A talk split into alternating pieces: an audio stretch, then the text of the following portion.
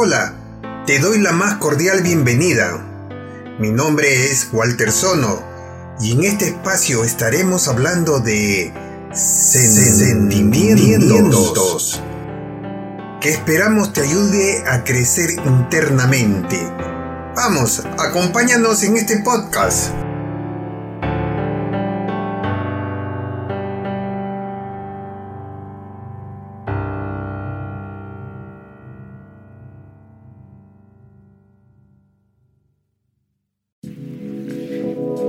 Pérdida de un ser querido es una de las experiencias que más dolor psicológicamente producen. Sin embargo, dentro de esta clase de experiencias dolorosas existen matices, formas diferentes de vivir el duelo, tanto en lo emocional como en lo cognitivo. El duelo puede adoptar muchas formas, haciendo que el sentimiento de pérdida se vaya transformando a medida que va madurando nuestra manera de experimentar esa vivencia. La clave está en el modo en el que aprendemos a convivir con la idea de que aquellos que amábamos ya no volverán a estar presentes. Suponemos que están en un mejor lugar. El día de hoy tenemos un invitado súper positivo. Él siempre ve la vida con una óptica distinta. Él es Andrés Figueredo. Él llegó a Australia con estudios superiores en economía. Pero después de muchos años, él se dio cuenta que lo que él quería era ayudar a las personas, en especial a las personas de la tercera edad y personas en crisis y desde el 2014 se dedicó al estudio especializado para poder ayudar a las personas con problemas de demencia y personas con enfermedades terminales. ¿Qué tal labor para más eh, complicada, mi querido Andrés? Eh, bienvenido al programa, los micrófonos son todo tuyo para que puedas presentarte Claro que sí. Mira, agradezco la oportunidad de, estar en esta secuencia de aprender juntos. Eh, la, labor que he hecho realmente es una transformación de lo que he querido proyectar en mi vida y eso me da la oportunidad de salir del área eh, bancaria al área más que nada de ahora de atención a las personas de tercera edad y personas realmente en crisis, personas de todo tipo que puedan de alguna forma u otro poder yo desarrollar alguna habilidad para motivarlos, porque la vida es muy, muy complicada y a veces nos distraemos y caemos pues en momentos muy oscuros ¿no? de la vida. Así es, así es. Dime, ¿y, te fue muy difícil dejar tu carrera de toda tu vida para dedicarte a otra carrera específica? Eh, Claro que sí, creo que todo ser humano tiene que tener el momento de reconocer que tenemos un ego, ¿no? En el cual nos sentimos orgullosos de lo que hemos querido hacer, hemos querido seguir. Eh, ahí está el esfuerzo de nuestros padres inicialmente, el ser economista, estar en el área bancaria, estaba en un momento bellísimo de, la, de mi vida, pero de ahí me nació decir, esto es algo más que lo que quiero hacer, ¿qué cosa más me puede llenar? Entonces me di cuenta con todos los problemas de, la crisis financiera, que fue en el año 2009, que tomé la decisión de, y es una decisión valiente que todos tenemos que asumir, de ir ya viendo eh, lo que quieres hacer en tu vida. Eso fue a, los, a una edad en la cual yo me sentía con las energías de, de reempezar algo que, que sabía que podía darme muchas satisfacciones. Es difícil la tarea. Así es. Andresito, dime algo que nos preguntamos y yo, muchas personas preguntan lo mismo. ¿Qué es la muerte? ¿Debemos de pensar que hay otra vida después de esta? Claro, hay una, eh, una persona que me merece todo el respeto, que es la doctora Elizabeth Claver Rose. Es una, es una eminencia en el campo de analizar la muerte y ella tiene varios títulos de honor en causa que le da la oportunidad de, de decir en forma simple de que la muerte es un estado, en la cual estamos siempre viendo ese estado como algo final, algo doloroso, y que pensamos que queda ahí. No, es un estado así como la mariposa, que deja el cuerpo y evoluciona a un estado más espiritual. Entonces, ese, eso es algo que no vemos. Nosotros como personas que quedamos, personas dolientes, eh, sufrimos y tenemos ansiedad de que nos pueda llegar eso a algún ser querido. Y esa ansiedad y ese temor hace que nuestro sufrimiento crezca de una forma desmedida, cuando no sabemos que es otro estadio, es como un nuevo nacimiento a otro estado de vida. Entonces, eh, eh, ¿en qué radica? ¿Por qué, por qué sentimos tanta pena eh, saber que alguien se murió? Si también sabemos la otra parte que tú me estás contando, ¿no? Que dices que la otra persona va a un mundo mejor. Claro que sí. Es que es natural, somos personas que estamos apegados. Hay un, hay un término en psicología que es ese apego a las personas, a las personas que amamos, a, las cosas que nos rodean, y no solamente cosas, este, eh, seres, también cosas materiales, ¿no? Estoy apegado a mi auto, pero con más sensibilidad es, por supuesto, a la familia, a tu papá, a tu mamá, a tus hijos, a tu esposa, a las personas que más quieres, tus hermanos, o primos, o tíos. Entonces, ese apego es natural. Tú has hecho ya una vida con ellos. Tu vida está prácticamente engranado, engranado con su vida de ellos. Entonces, cuando ellos ya no puedes verlo físicamente, hay un gran dolor, porque no solamente es la partida, sino que te, te, mueve toda tu vida y te desestabiliza tu vida y que no te da y no lo puedes entender. Tratas de explicar y, y has perdido no solamente un ser vivo, has perdido algo que es dentro de ti, porque se ha involucrado contigo en el afecto que le has dado. Has dado un buen punto, Andresito, fíjate, eh, porque yo recuerdo cuando mi mamá falleció en el 2000, mi papá falleció después de cinco años, en el 2005, pero eh, el sentimiento que tuve cuando murió mi papá y murió mi mamá fueron distintos. ¿A qué, ¿A qué me refiero? Cuando murió mi mamá, sentí que algo como amor, algo algo dentro de eso sentía, no puedo explicarlo bien tampoco, ¿no? Mm. Y cuando murió mi papá, algo en mí murió como la fuerza, la mm. seguridad que tenía yo, que poder decir, hablo con mi padre y él me va a dar la fuerza necesaria. ¿Por qué, por qué ocurrió eso? Claro, eh, lo que pasa es que tenemos, nuestra identidad está apegada a diversas relaciones tu relación con tu madre muy maternal, muy amorosa, eh, tiene una, relación diferente a la relación con tu padre, protector, protectora. Entonces, todas esas, todo tipo de relaciones son diferentes. Entonces, te, te hace daño en la parte de donde te está relacionado. A ti en la parte efectiva, tu mamita, en la parte de lo que es la, prácticamente la estructura de tu, de tu crecimiento como varón, es otra. Entonces, esa, eso es lo que, digamos, los apegos naturales que suceden entre los padres son siempre algo diferente, pero eh, igual, igualmente golpean, eh, tocan a, la psiquis de la persona. Eh, ¿Es lo mismo para hombres y para mujeres ese sentimiento de pérdida? Yo pienso que sí. Yo pienso que, por ejemplo, una persona tiene una relación con un hermano, con un padre o con un amigo, y, tu ser se involucra en diversas formas con cada uno. Eh, tú no vas a actuar como actúas con tu padre, como actúas con tu hermano, como actúas con tu amigo. Es como que eres un actor permanente de tu vida. Tú vas condicionándote de acuerdo a la persona que está presente a ti. ¿no?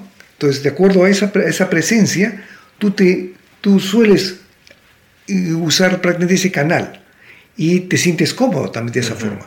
me, me, gusta ser el hijo de papá, me gusta ser el hermano querido el eh, y el amigo querido. Entonces, tú tienes diversos, en tu, en tu relación con muchas personas, seguramente has tenido la oportunidad, tus relaciones van variando, ¿no? Con tu esposo, con tu hijo, con tu nieto.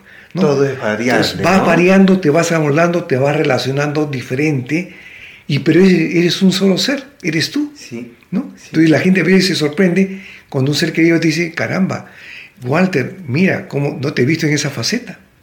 Porque Claro. desconoces esa faceta tuya, pero eres tú, porque tú has sabido cómo relacionarte con cada uno, porque sabes que bajo ese canal vas a llegar a esa persona. Es in- es- esto es increíble, ¿no? Mm, Eh, dijo, se me vino una pregunta ahorita a la cabeza. claro que sí. Eh, ¿Qué pasa, por ejemplo, cuando el- la persona es criada por una sola, por una sola, sea papá o sea la mamá solo. ¿no? Claro. ¿Qué sentimiento puede tener esta persona entonces? Mm. Eh, variado a lo que yo sentía, por ejemplo, por- por- yo sentí una cosa cuando murió mi mamá, cuando Claro, murió mi papá sentí otra cosa. Pero ¿qué pasa cuando mm, desde chiquito no conoció a, a- a esto, ¿no? A- al padre o a la madre?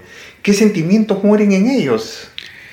Bueno, siempre hay, hay, hay ausencias que, que siempre va, tú vas a llevarlo, porque una cosa es tener, imagínate que el abuelo cría a, a- a los hijos, Exacto, ¿no? exacto. o que la tía, Ajá. por muchas razones, porque los padres no están cerca, entonces las relaciones suelen diferentes y ese sentimiento de papá y mamá suele ser diferente, ya no el tradicional que tú sueles tener. Entonces, realmente, por tu situación de seguir en tu día a día, tú tienes que de alguna forma te has adaptado, ¿no? A, esos, a esa forma de crianza o esa forma de actitud que de repente tú pensabas que era, era lo, para ti lo ideal, ¿no? Claro. Hay gente que, que ha crecido con el papá nomás o con la mamá nomás. Exacto, exacto. Y, y, y cuando ve al amigo o la amiga o, o al, o al pariente que en- entiende que eso es, wow, yo no he tenido esa experiencia, le, le afecta. Porque yo no he tenido esa suerte, se puede decir. Entonces, esa suerte de estar eh, como mi amigo, que ha tenido papá y mamá, wow, qué, qué suerte, ¿no? Qué bueno. Tú, tú sueles tener esa, esa ausencia, lo reconoces toda esa ausencia a través de amistades que tú vas viendo y efectivamente es diferente. Tu ser es, tu ser es diferente, creces diferente. Ok. Cuando estábamos tras de cámara, me contaste algo sobre las etapas de la, de la muerte, ¿no? Del, del, del, eh, ¿Qué es lo que pasa cuando muere un pariente? ¿Qué, ¿Cuáles son las etapas, no? Así es. Eh, uno tiene que pasar por todas esas etapas obligatoriamente. Creo que me dijiste que eran cinco etapas. Bueno, eh, hay gente que supera en corto tiempo esas etapas y no las ve. Hay gente que se profundiza en las etapas porque es más lento. Además, tenemos también que entender que la muerte dulce, que es la muerte en el dormitorio o en una clínica, es una cosa, y una muerte por un accidente Exacto. también es ¿verdad? otra, y una muerte sí. cuando es larga, larga, larga, no, también es otra que te da tanta pena decir, caramba, esta persona cómo sufre. Entonces, esas etapas van cambiando de acuerdo a la- al incidente en sí, del, del tipo de muerte que vaya a tener la persona querida. Pero la primera que es siempre es el no reconocer, el, el no creer que esa persona se murió. Claro. Entonces es esa, esa negación natural, porque si no tuviéramos esa la negación natural, nuestra, nuestra psiquis podría tener hasta un shock, hasta te puedes desmayar.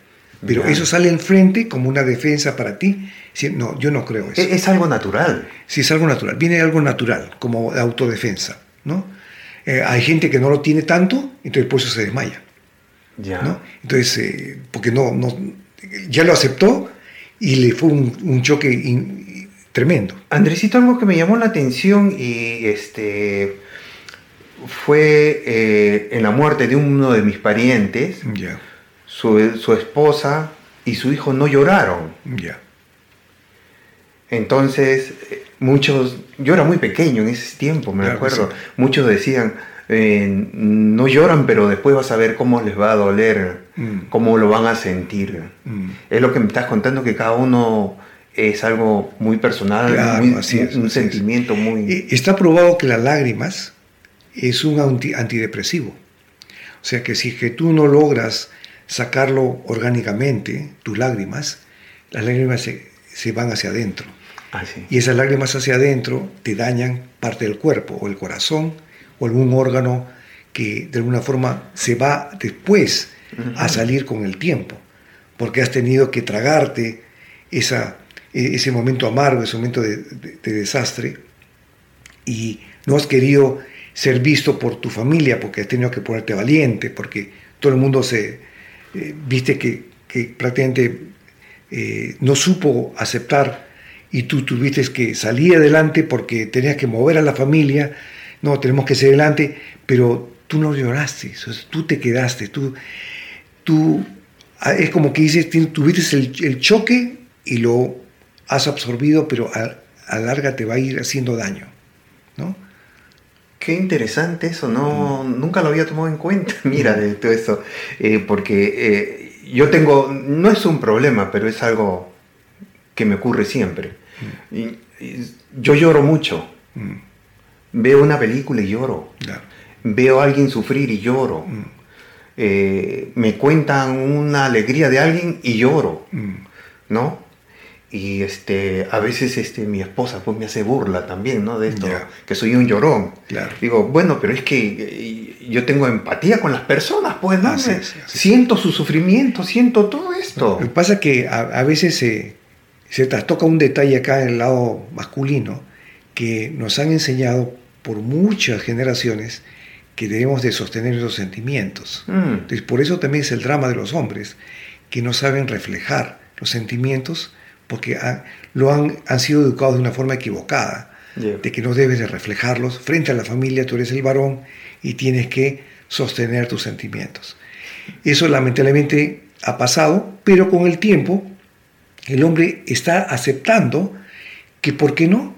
¿Por qué no también podemos exteriorizar nuestros sentimientos?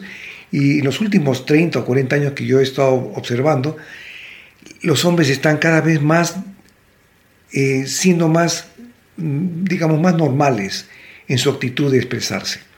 Ya lloran más, se, digamos, se arrodillan ante el dolor, aceptan su mm. dolor y lo exteriorizan, lo cual es muy agradable ver. Yo justamente el año pasado, este, el anteaño pasado fue, eh, fui a Perú a visitar a mis familiares mis primos, somos un montón de primos allá en Perú, ¿no? Y yo les decía a mis primos, por favor, a mí me gusta llorar. Cuando yo lloro nadie me diga, porque llora, que no llore. No, yo quiero llorar porque me nace llorar, pues en ese momento, ¿no? Mm. Bueno, yo creo que muy pocos lo entendieron, pero bueno, era yo, ¿no? Ah, otra cosita, ¿cómo podemos manejar estas etapas para poder sobrevivir? Claro, justamente como hablamos tan solo de la primera etapa, que es la parte de la negación, la segunda y viene prácticamente ya como dándose cuenta que, y nos amarga por eso, nos amarga, nos, no, nos permite ya eh, que esto haya sucedido, y de esa etapa pasa a la etapa de decir, bueno, ahora qué hago con esto, ¿no? ¿Qué hago con este dolor? ¿Cómo, ¿Cómo lo voy a sobrellevar? Entonces, tú comienzas a negociar con tus sentimientos con el entorno que viene, si tú tienes una, una actitud espiritual eh, católica o cristiana, dices, creo que el Señor algo me está diciendo con esta muerte, entonces tú empiezas a, tratar de negociar, Señor, ¿qué cosa me has querido decir con esta muerte? ¿Qué cosa yo puedo entender con esta muerte? Entonces yo empiezas a, diluir, a empezar a, ya a sentirte más, más tú. Y finalmente, cuando entiendes el tema, cuando entiendes ya el mensaje, y ahorita voy a explicar un tema de la, de la Madre de Calcuta, que es sobre la muerte justamente, termina de decir, ok, acepto eso, finalmente lo acepto. Pero ahí viene el ejemplo de la Madre de Calcuta, que entre esas etapas el ser humano le, digamos, le, le, cuestiona a ella, le decía, pero madre, ¿por qué tú haces tanto y no se ve que con tanta compasión no se ve llorando, sino siempre se te ve sonriendo. Entonces, pues acá tengo un caso, un señor que acá ha venido y ha perdido a toda su familia y quiere saber cuál es la respuesta ante ese dolor. Entonces ella le dice simplemente con esto, dile que pase y ella le dice a este señor, ¿qué vas a hacer con ese, eh, ahora con ese amor que has estado dando? Qué gran mensaje. has estado dando a tu esposa, que ya no está, o a tu hijo, que no está. Entonces ella dice, ahora, ¿qué vas a hacer con ese amor? Es una forma de, de darle un sentido a ese amor que perdiste y que ahora tienes, eh, tienes ahora tu actitud valiente de decir, ahora voy a llevarlo a alguien más, alguien más que pueda necesitarlo, ¿no? Entonces, ese es el tema que voy a tocar después, algo personal, pero tú, tras, tú comiences a, a, digamos, a entenderlo en tu vida ya la muerte y vas a, a sobrellevar eso dándote una satisfacción personal. Ok, voy a ir llevarlo de esta forma. Qué extraordinario. Eh, la madre de Calcuta es, algo que yo, una persona que yo admiré mucho, pero me gustaría tocar este tema en otro programa. Claro. Íntegro a la madre Teresa de Calcuta. Tiene muchos temas interesantes. Tiene muchas, muchas cosas. Una mm. mujer que dio mucho a la vida, mm. ¿no? Dio mucho a la humanidad. Espero que haya dejado buenos cimientos en la gente. Y al, menos en mí dejó buenos cimientos, porque sí, varias de sus cosas. Claro que sí. Ah, dime una cosita, ¿podemos nosotros saltar eh, alguna de las etapas eh, del duelo? Lo que sucede es que, eh, como, como digo, realmente depende de, de las circunstancias y depende de cuán apego ha tenido esa persona, ¿no?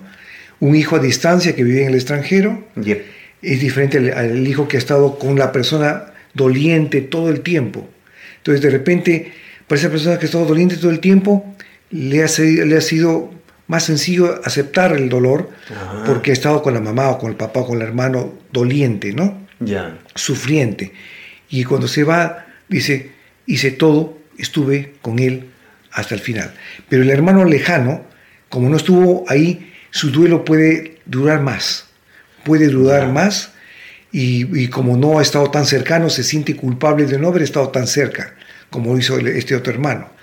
Pero son muchas variedades. Hay gente creyente o no, eh, hay gente que lo lleva de un punto un punto de vista más cristiano y yo diría que lo ve como una etapa hacia una vida diferente, hacia una transformación, una trascendencia diferente. ¿no?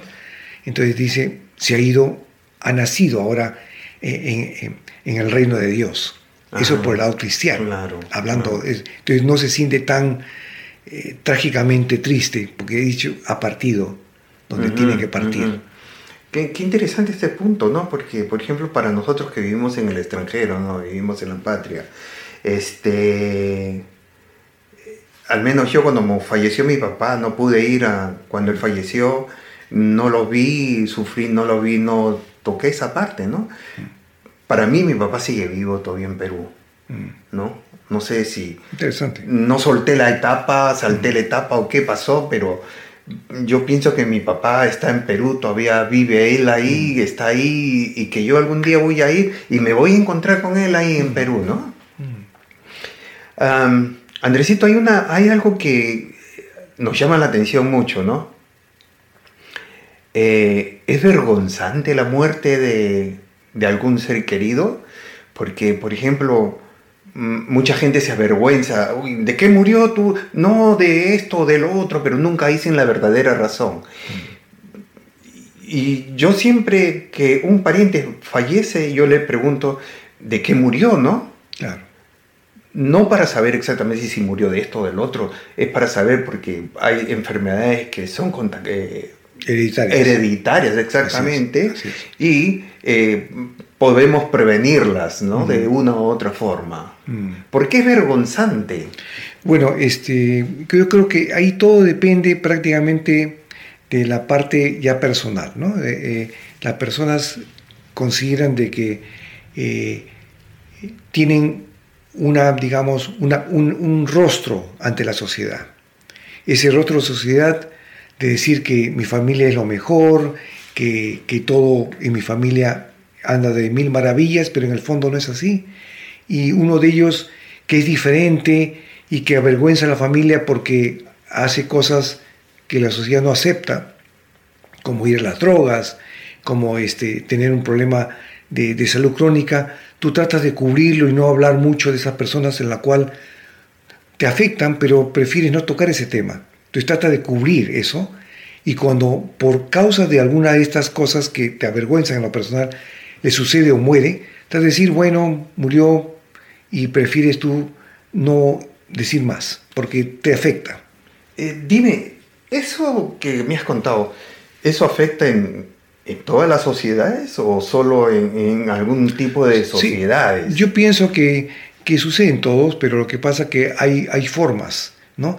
Hay, nuestras sociedades latinas son más de escudriñar más, de, de, de, ser más curiosos, de decir qué cosa en detalle pasó, cuando lo más relevante es, y ahí vamos a ir a la parte de cómo acompañar a una persona doliente, es no es tanto ser curioso con una persona que, que, tiene un miembro de familia que ha fallecido, sino decir, dime, dime, dime tu pena, compárteme tu pena.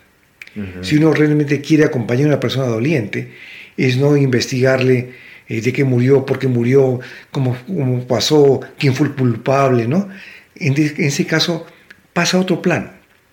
En otros eh, niveles, en otros culturales, eh, las personas ni siquiera preguntan de qué murió, sino acompañan al doliente y, y lo ayudan a que siga su vida. Porque es parte de un proceso que todos vamos a pasar. Nadie, va a vivir, nadie va a vivir eternamente. este programa va a estar grabado y vendrán otros más atrás. Así es. Y vamos sumando a esos conceptos. ¿no? Eh, otra de las cositas, dime, cuando las personas se suicidan, se quitan la vida, ¿no?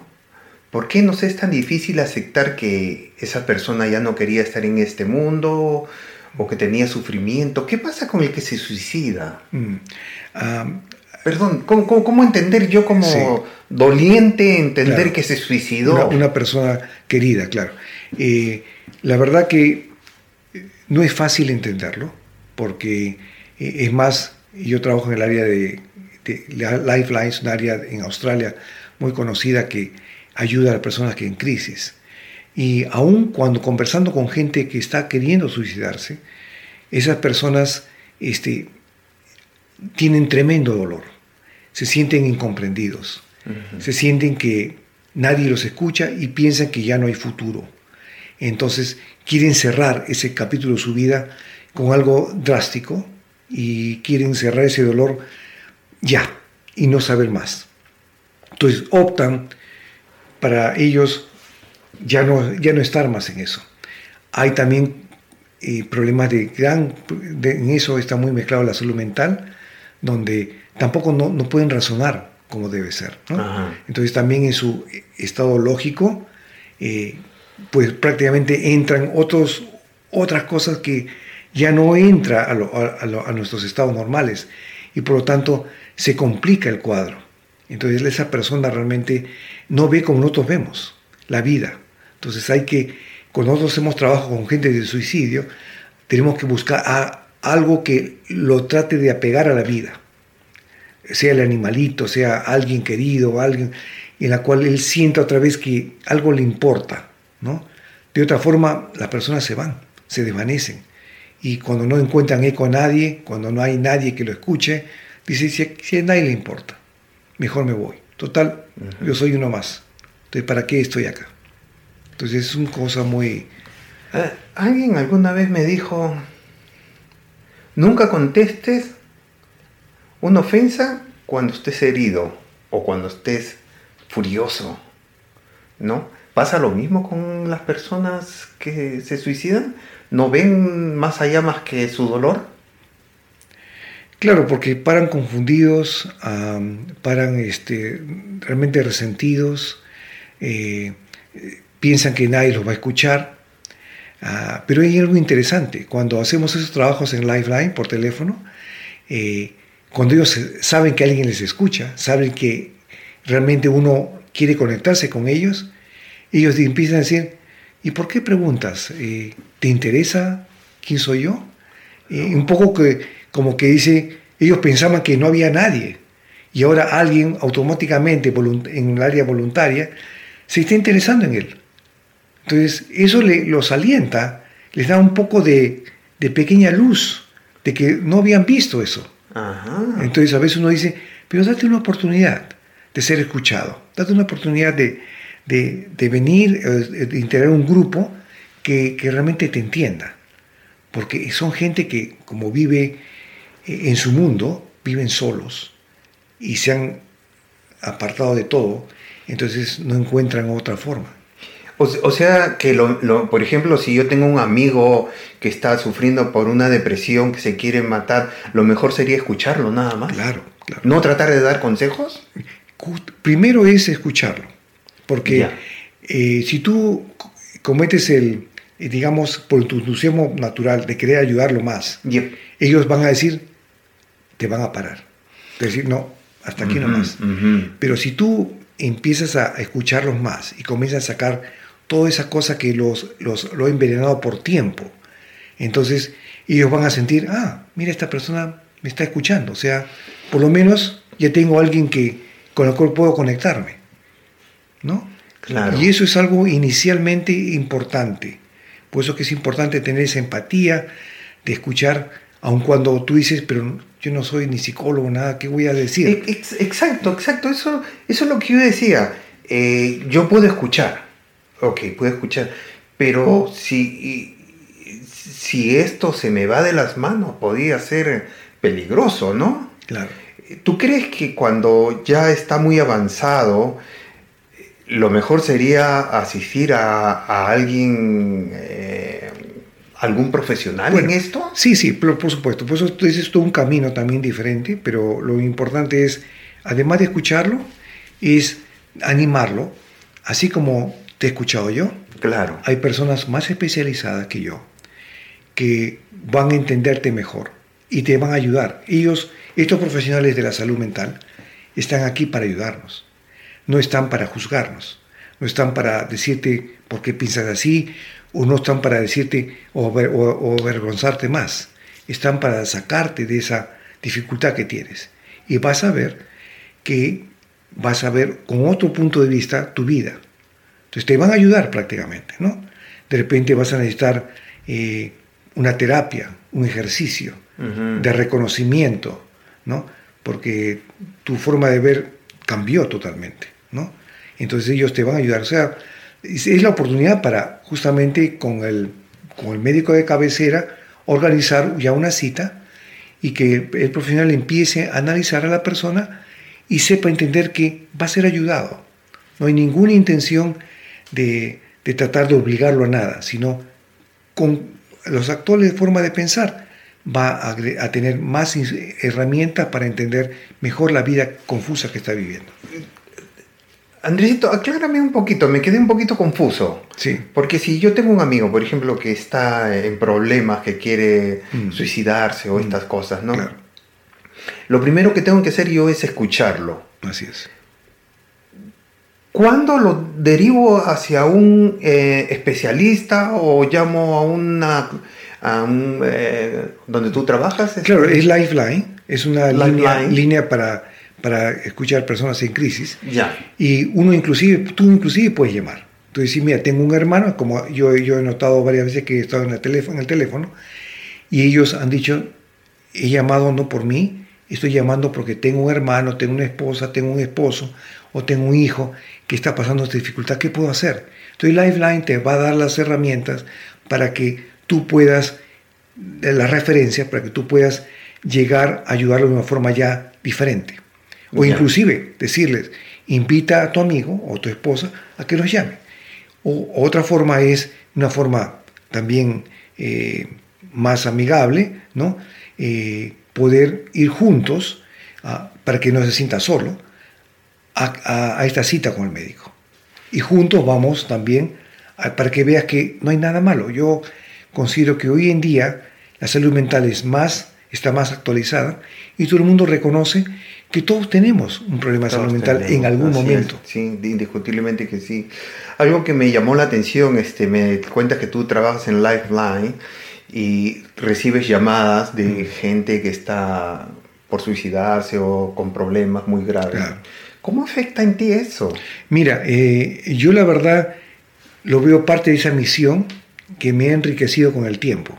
O sea, yo he querido primero trabajar con la parte de, los, adultos mayores, y de ahí me ha nacido la, la idea de decir, ¿y por qué no ir también a otra área que no es fácil, que es escuchar gente en crisis, que son ya no solamente adultos, sino todo tipo de edades.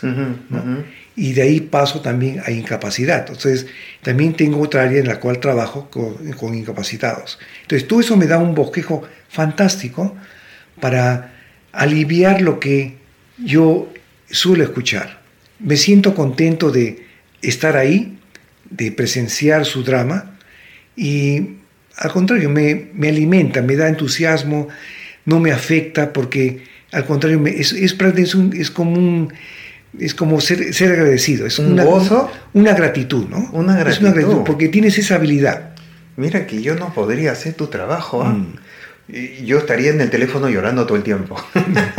bueno, eh, al comienzo tienes temores, ¿no? Por eso te entrenan. Pero después de ahí te das cuenta que es una gran satisfacción estar con ellos. Si alguien quisiera contactarse contigo, ¿cómo podría hacerlo? Mm, mm. ¿No? Sí, yo justamente, eh, eh, bueno, el, creo que al final de este programa va a salir mi, eh, mi anuncio. Sí, sí, ¿no? sí. pero lo importante es, tengo la, tenemos la gran oportunidad ahora con el COVID que, que estamos pasando, que a través de la Internet puedo comunicarme simultáneamente con muchas personas. Claro. Entonces me envían mensajes por email y yo respondo y, y de acuerdo al, a la situación que está pasando, ya veo de, de, tratar dos o tres sesiones. ¿no? Claro, claro. Una cosa que quería agregar algo personal es Yep. esto, es un mensaje Adelita. visual. Este es el, nombre de mi mamita Así es. y, y esta es una forma de entender también más allá de la muerte. ¿no? Mi madre me preparó en la parte cristiana de entender la vida de una forma diferente. Ella me decía, hijo, quiero que sepas lo siguiente, yo estoy como Dios quiere que esté. Entonces, eso es un mensaje que me lleva y por eso sonrío y por eso llevo bien la vida ya hace un año que ella está en el cielo. Entonces, eso también me anima ahora también cuidar a personas que están en los últimos días de vida. Ahora Ya. ya soy un pastoral que he sido entrenado en la parte justamente de lo que es eh, duelo y muerte para asistir a las personas en sus últimos días de vida. Ajá, ajá. O sea, eso ya me es un, algo adicional. Eh, Eso es bastante difícil, creo, Andresito. Es algo que es una, es una ambición, es un proyecto. Además, como el otro proyecto que tengo en demencia, estoy estudiando en la Universidad de Tasmania programas de demencia. Entonces, son cosas que dan, dan prácticamente, iluminan más todavía mi camino. Wow, porque es, eso es completamente distinto de decir, eh, voy a asistir a una persona que está por morir, que después que murió voy a hablar con los deudos, es distinto, ¿no? Claro. Wow, qué tremendo trabajo que Lo te que, das. lo que pasa es que yo, como yo tú conoces el camino en el cual tú has pasado por la muerte, gracias a mi mamita he aprendido cómo tratar de prepararme mejor o preparar a otras personas mejor Ya, y bajo otros estudios de cómo engranar la muerte que es un paso, un estadio a una forma de vida, ¿no? ya. Andresito, nosotros vivimos eh, en Sydney, se habla el inglés. Claro, Eh, tú hablas español, así es, castellano, claro. es castellano. Y hay mucha gente acá en, en Sydney, en Australia, que no encontramos tan fácilmente alguien en nuestro propio idioma. Mm. Podemos escoger, eh, cuando llamamos a Lifeline, Lifeline, Sí, sí, sí. ¿podemos escoger idioma también? Eh, parece que por ahora no, Por ahora. Por ahora no, pero eh, seguramente van a implementar esa, esa situación, van a implementar porque ya hay necesidades en otros idiomas, pero es posible que de repente a tra- a través de un sistema de, de traducción, uno primero llama a un área de traducción y el área de traducción llama Lifeline, Ya. indicando estoy presentando a una persona de habla castellana este, que está preocupado y que quiere comunicarse en su idioma, Ya. así como un árabe o un- una persona de otro idioma, es posible que ya vayan a hacer esos, esos tipos de eh, comunicaciones. Sería interesante dejar el número también de ellos, cómo comunicarnos, ¿no? Sí, el, el área de traducción, eh, la cual uno puede buscar, eh, creo que en, en inglés y en español seguramente este, se puede ubicar en la internet, sino que me escriban, yo, yo puedo darles también la información ahí que Claro, porque ahí vamos a dejar tus, eh, la información sobre este, cómo ubicarte, cómo llamarte, mm. tanto tu teléfono como mm. este, eh, tu email creo que tienes ahí. Así es, ¿no? Así es, claro que sí. Mm. Eh, Andresito, mil gracias por tu participación eh, y tu tiempo, que nos has dado un bonito tiempo y hemos aprendido un montón. Gracias, gracias Walter. No, no se olviden que si ustedes necesitan un counselor y así no vivan en cine o vivan en cine, pueden comunicarse con Andresito, que eh, les vamos a dejar toda la información. ¿Algo para despedirse, Andresito? Bueno, simplemente agradecer y, y también eh, seguir siendo positivos en un mundo complicado y sobre todo ahora, qué menos, qué menos mal que tenemos ya algo con qué luchar contra este flagelo que es el COVID y poder seguir adelante, ¿no? Con las vidas. claro sí, sí. Así es. Pues, esto nos está dejando muy, muy mal esto del COVID. ¿eh? Mm. Sí. Bueno, nos despedimos hasta la próxima para seguir conversando de otro tema. Eh, le recordamos que es muy importante que ustedes mismos saquen sus propias conclusiones, ¿no? Eh, nos vemos pronto en, una nueva, en un nuevo capítulo de sentimientos. Chao y bendiciones.